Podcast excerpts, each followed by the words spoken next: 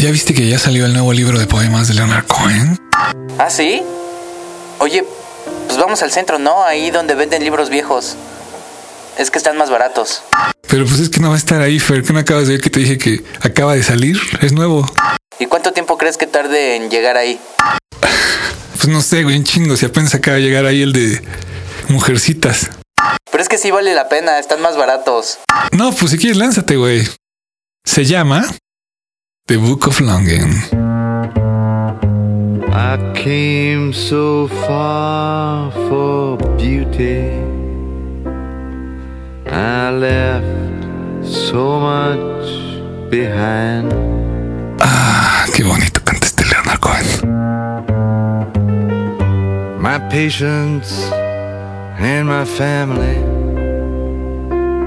Siempre me acuerdo de su poema ese de El amor es un fuego, quema todo, desfigura todo, es la excusa del mundo para ser feo.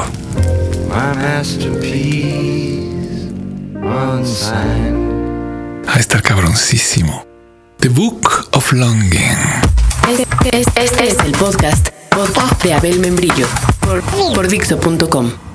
Hola, soy Abel Membrillo y de nuevo vamos a comenzar un podcast llamado Reflexiones adicionales al podcast 46, que no tuvo nada que ver con el 45. Podcast número 47.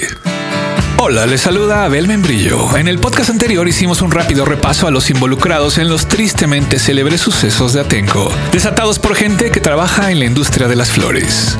Bien que se ve que a algunos les falta oír un poco más a Pedro Infante. Mis amigos me dijeron, ya no riegues esa flor, esa flor ya no retoña, tiene muerto el corazón. Y tras dar esa excesivamente veloz pasada a los acontecimientos de la tierra donde se boicoteó la construcción de un aeropuerto, llegamos a la conclusión de que, como dice Tom Wolfe, ¿Qué? Ah, que llegamos a la conclusión de que como dice Tom Wolf, lo único que se puede pedir es decencia. Digamos que todos aquellos que se pasaron de verga tendrían que reconocerlo, pedir disculpas, remediar la situación y si no tiene remedio, pues pagar su deuda con la sociedad. Yo podría someter a debate si lo del pedo de las cárceles es funcional o lo de al final de cuentas cómo chingados pagas una desgracia del tipo de disculpe, maté a su hijo, que fue algo de lo que pasó. Y en fin, que ya no nos jodan y no se jodan entre sí y dejen de buscar esos papeles protagónicos de modo tan culero. Esos protagónicos de ser el Mel Gibson, el Neil Gibson, del Noti de las 10 de la noche.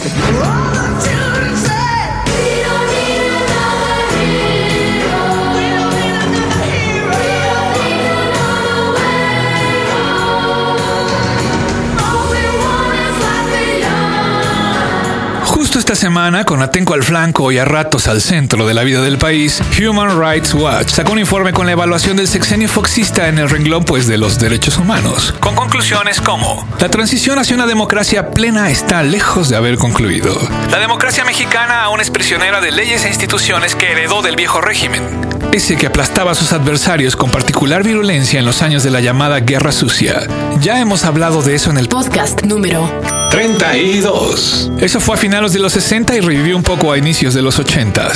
Si quieren ver una exposición de fotos de la guerra sucia que habían estado censuradas, está actualmente en el Archivo General de la Nación. Son como mil fotos.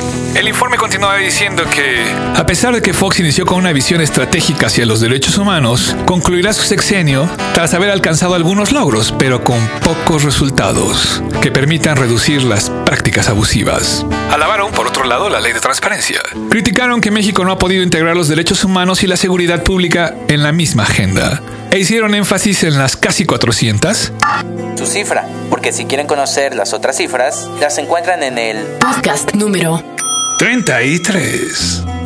Casi 400 muertas de Juárez que desde 1993 sigue el gobierno en este sexenio sin haber podido consignar a un responsable. Rematan diciendo que quien gane el 2 de julio deberá asumir el desafío de liberar al país del legado autoritario. En fin, ese es el informe y ayuda a sorprendernos menos de lo ocurrido entre machetes y flores. No, no mames, ya los fondos de este podcast están bien pinches nacos, ¿no? ¿Sí, verdad? Ahora me voy a lucir con los fondos.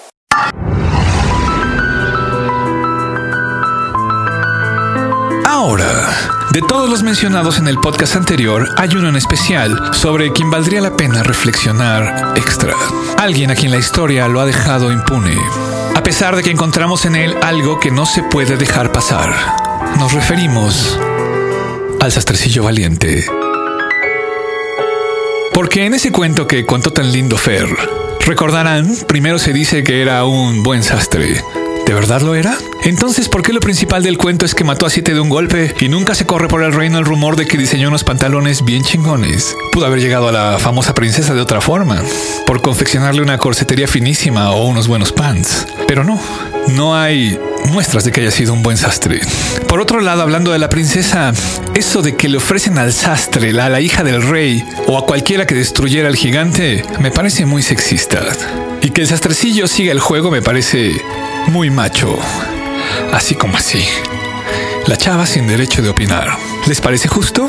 Piensen en cualquier sastre que conozcan, chicas, y respóndanme. Si ese sastre, por ejemplo, venciera a un gigante, digamos hoy día a una corporación gigante que abusa de la gente. Ya sé que casi no hay, pero imaginemos una. No sé, tal vez que logre frenar la nueva ley de radio y televisión y que haga los medios más abiertos y chingones. Digamos que lo logra. Díganme, chicas, sea sastrecillo o sea valiente, ¿se casarían con él, princesas?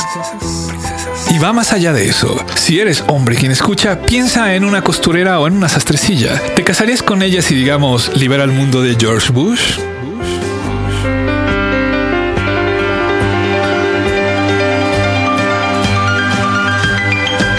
Ese fue el tiempo para que pensaras tu respuesta.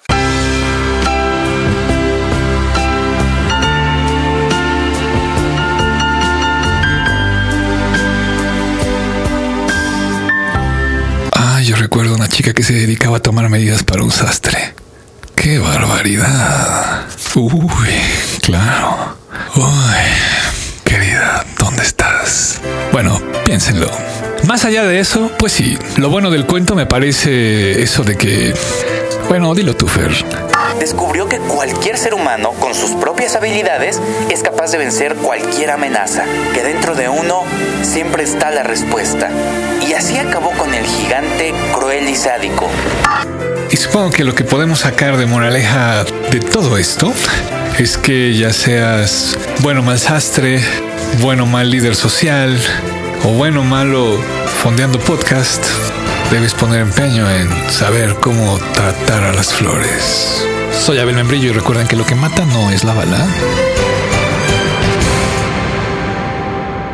Es el agujero.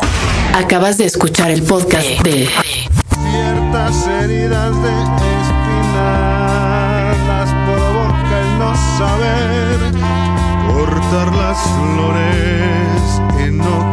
que ellas sean